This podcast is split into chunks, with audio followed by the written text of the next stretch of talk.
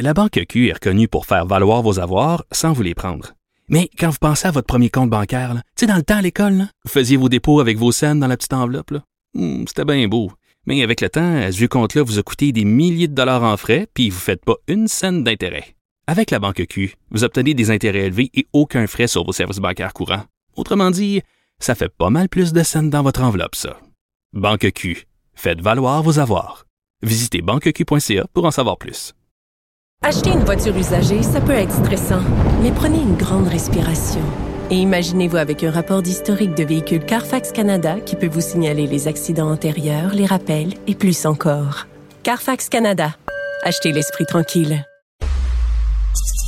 Youpi! Oui, bon, d'accord. Ouais, d'un côté, évidemment, bon communicateur. Mais de l'autre côté, communiquer. Quoi, au juste? Et pourtant, Un sociologue, pas comme les autres. Joseph Facal. Joseph, bonjour.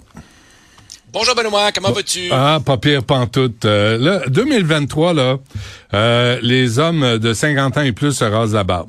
C'est la, c'est la, la nouvelle règle. Ah, euh, D'accord. Euh, donc, si, si je veux encore avoir le privilège de jaser avec toi une fois par semaine, Ouais. il faut que je fasse euh, Que- disparaître cette pilosité faciale. Oui. Ce sera fait. C'est poil. Je- J'aime su- j- j- j'aime suffisamment jaser avec toi pour accepter Ah, c'est de me plier à ça. Ah, ben Ouais, c'est ouais. gentil. Écoute, je me, je me sens, fin, je hein? me sens comme un fasciste. C'est, pas Ah genre- ben là, pas, là, pas. Là. Non, mais Martineau, pareil, il faut qu'il se rase la face. Là, là ça suffit, les vieilles barbes grises. Là.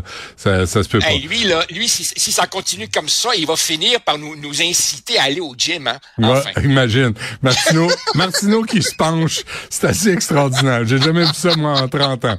Euh, dis donc, tu veux, tu veux revenir, j'ai fait tantôt, là, de Joseph, euh, une entrevue avec Dominique Arel, qui est euh, prof à l'Université d'Ottawa, sur l'Ukraine. C'était vraiment euh, touchant. Puis, je sais pas si tu as vu sur euh, Netflix, il y a un documentaire qui s'appelle Winter on Fire, et ça se passe en 2014, 2013, à Kiev, et c'est les Ukrainiens qui se révoltent là, contre, le- en tout cas, Yak- Yakunovitch là, qui, qui a menti à la population. Bref, c'est extraordinaire comme documentaire. Ah. là. Si vous voulez... Winter on Fire. C'est Winter on Fire, mais c'est un vrai documentaire. Il n'y a pas d'animateur, il n'y a pas rien. C'est des caméras vérité sur place pendant que les gens se font battre, tabasser, se font. C'est écœurant, là. La violence qu'on a infligée à la population de, de l'Ukraine, de Kiev, c'est hallucinant. Là. Je- vraiment, je vous incite à regarder ça. C'est, Ah je l'ai, ben, je l'ai vu deux fois, moi. Écoute, je vais, je vais courir voir ça probablement dès ce soir. C'est drôle, Be- Benoît, parce qu'en fait, c'est pas drôle du tout, mais cinématographiquement, je m'attendais pas à ça. Le documentaire en ce moment vit un âge d'or. Ouais, hein. C'est extraordinaire, la qualité du documentaire. Écoute, euh, j'en prends bonne note, j'irai voir ça. Merci beaucoup pour le tuyau. Mais mais on, ça nous amène à comprendre ce qu'on la guerre, l'invasion, même pas une guerre, l'invasion des Russes là, en Ukraine. Écoute, écoute Benoît, l'in- l'invasion, tu sais, on, est en fin d'année et habituellement en fin d'année, on fait des rétrospectives. Et, et moi, je sais pas, je sais pas si c'est la sagesse qui vient avec la vieillesse, mais j'ai plus de facilité qu'avant à dire, je l'avoue, je me suis trompé. Et quand je regarde rétrospectivement l'année 2022, celle-là, je t'avoue que je l'avais pas vu venir. Au sens où l'invasion euh, russe a commencé le 24 février et moi j'étais convaincu, convaincu, convaincu que Poutine bluffait, montrait ses muscles, n'oserait pas aller jusque-là. Euh, je me suis trompé. Et ensuite, euh, une fois qu'il a envahi, là, je faisais partie de ceux qui pensaient qu'en quelques jours, euh, Kiev tomberait et que ce serait malheureusement fini. Là Mm. aussi, je me suis trompé. On n'avait pas prévu la formidable résistance des Ukrainiens, qui d'une certaine façon redonne un peu confiance dans le genre humain et on en a bien besoin.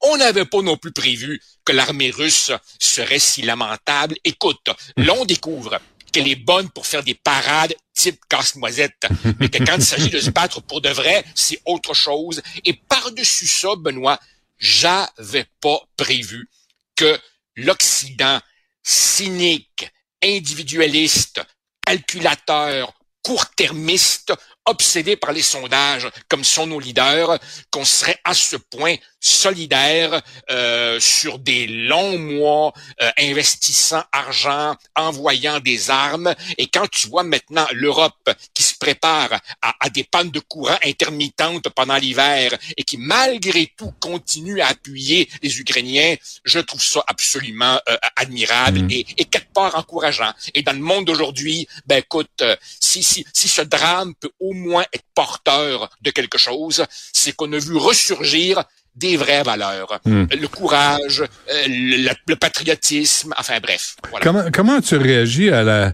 hier à la visite de Zelensky euh, à la Maison-Blanche et au Congrès? Moi, j'ai trouvé ça très émouvant et aussi très inquiétant parce que je me suis dit, est-ce qu'on vit le, le, début de la, de la Troisième Guerre mondiale? Écoute, je ne sais pas si on vit euh, le début de la Troisième Guerre mondiale, mais, mais, mais je t'avoue, Benoît, que encore une fois, si au début de l'année 2022, tu m'avais dit, dans quelques semaines ou dans quelques mois, on va tous euh, supputer la possibilité qu'un qu qu homme fort, qu'un dictateur utilise l'arme nucléaire, euh, j'aurais spontanément pensé à la Corée du Nord ou mmh. que sais-je. Mais tu vois, la perspective euh, d'une attaque nucléaire en Europe de l'Est en 2022, ça semble quelque chose d'absolument irréel et pourtant oui. Et là, évidemment, ben ce qui reste, c'est d'essayer de voir où est la porte de sortie. Et encore une fois, euh, au risque de me tromper, je crains qu'on en ait pour des années, ouais. dans la mesure où Poutine sait très bien que s'il ne peut pas crier victoire, on lui reprochera d'avoir lancé son pays dans, dans, dans, dans, son Vietnam à lui et il va probablement euh, le payer euh, par, par, par sa chute. Mm. Et, et d'un autre côté, ma crainte aussi, c'est que si les Ukrainiens ambitionnent trop et disent on va vouloir regagner tout le territoire perdu, y compris la Crimée, ben à ce moment-là, peut-être que la patience de l'Occident et le soutien à son endroit va commencer à s'effilocher et que des voix vont se faire entendre pour dire, écoutez, vous avez sauvé l'essentiel, votre souveraineté nationale, ambitionnez pas trop. Alors comment ça va finir? Écoute, on s'est trompé tellement souvent depuis ben ouais. le début de l'année que que je m'aventure plus à la moindre prédiction. Mmh. C'est sage. T'as hein? As atteint une certaine sagesse avec l'âge. C'est bon ça. Ah, ouais. euh, L'événement le plus important au Canada selon toi, Joseph? Ah ben l'événement le plus important au Canada, c'est pas un moment précis, c'est un processus. Encore une fois, Benoît, je l'avais pas vu venir. Si tu m'avais dit que euh, la censure continuerait à faire des progrès dans nos médias, dans nos musées, euh, dans le monde éducatif, franchement, euh, je, je, je, pensais, j'ai espéré à un moment donné que le pire soit derrière nous. Non, je pense que le pire est encore devant nous. Alors des artistes trop blancs se font retirer des musées, des livres du 19e siècle se font retirer euh, des listes de lecture, euh, euh, des lexiques de mots désormais interdits apparaissent et les télédiffuseurs et les jeunes journalistes se plient à ces nouveaux dictats. Mmh. Des émissions sont retirées de la télévision parce que deux pelés, trois tondus et quatre barbus se sont plaints. La modeste personne qui te parle, la modeste personne qui, se par qui te parle s'est fait enlever puis remettre sa photo sur le mur de son alma mater. J'avoue que c'est vraiment l'événement absolument marquant parce que nous sommes dans ce pays gouverné par un premier ministre qui ne cesse de parler de diversité, mais on semble avoir ici un problème avec la diversité d'opinion. Hein? Si quelqu'un ne pense pas comme X, X se fâche. Et donc, c'est, si tu veux, la tempête parfaite. C'est-à-dire que tu as d'un côté un fanatisme qui rencontre une lâcheté ce serait pas compliqué, me semble, mm. pour les gens sur le conseil d'administration d'un musée de dire non.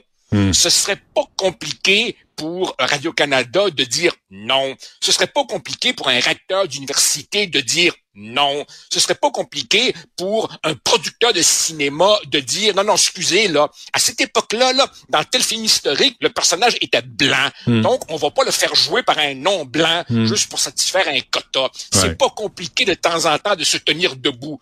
Ben non. Il semblerait que c'est bien compliqué de se tenir debout. Mm. Donc, si tu veux, c'est, c'est une hypersensibilité une ultra susceptibilité et une méga lâcheté de la part de gens en autorité. C'est la tempête parfaite. Toi, t'aimes les, tu sais, souvent tu parles avec Richard de, de, films, et à un moment donné, moi, je me suis dit, les, les personnages, là, ne sont plus des personnages aujourd'hui, ce sont des quotas. Et là, faut remplir des quotas au détriment du sens même des personnages en fiction, puis il me semble que ça a une valeur, là. Qui est le personnage? Quel est son... Tu sais, je sais pas si t'as vu l'adaptation de Cendrillon sur Prime avec euh, la, la, la fée marraine, là, qui est joué par euh, un, barbu.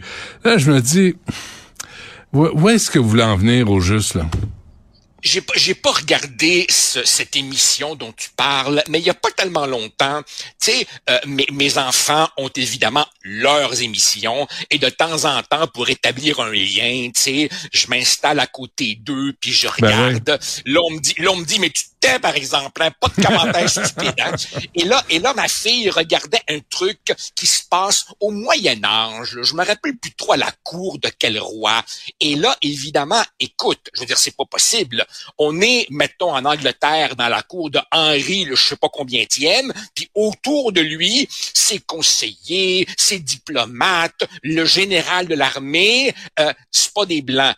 Je m'excuse, mais quand on fait un peu de recherche, mhm. on découvre qu'en Europe, au Moyen Âge, écoute, les postes de pouvoir dans l'aristocratie, c'était des blancs. Sais-tu pourquoi? Parce que c'était des affaires de famille. Ils gardaient le pouvoir entre eux. Euh, il n'y avait pas de, mixité, sauf évidemment au niveau des, domestiques, des, des, des, esclaves, des, des bon, tu sais.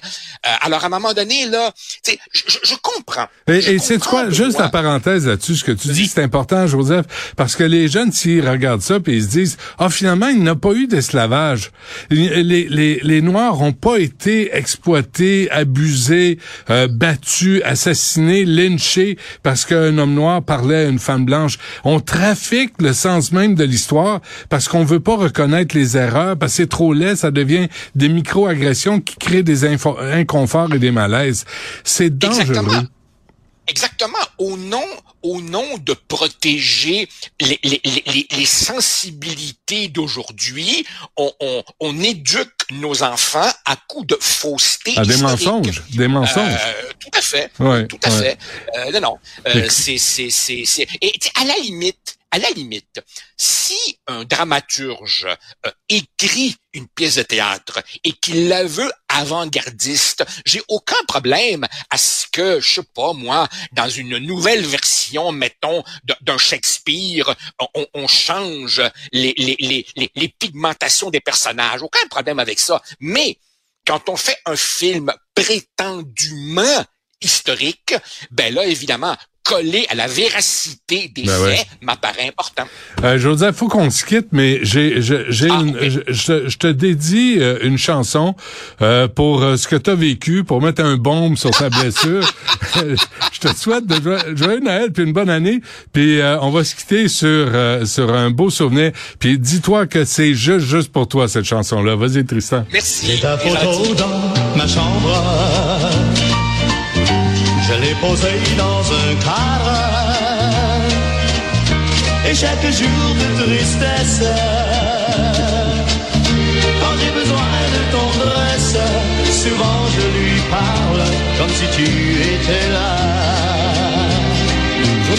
J'ai ta photo dans ma chambre. Salut. Salut.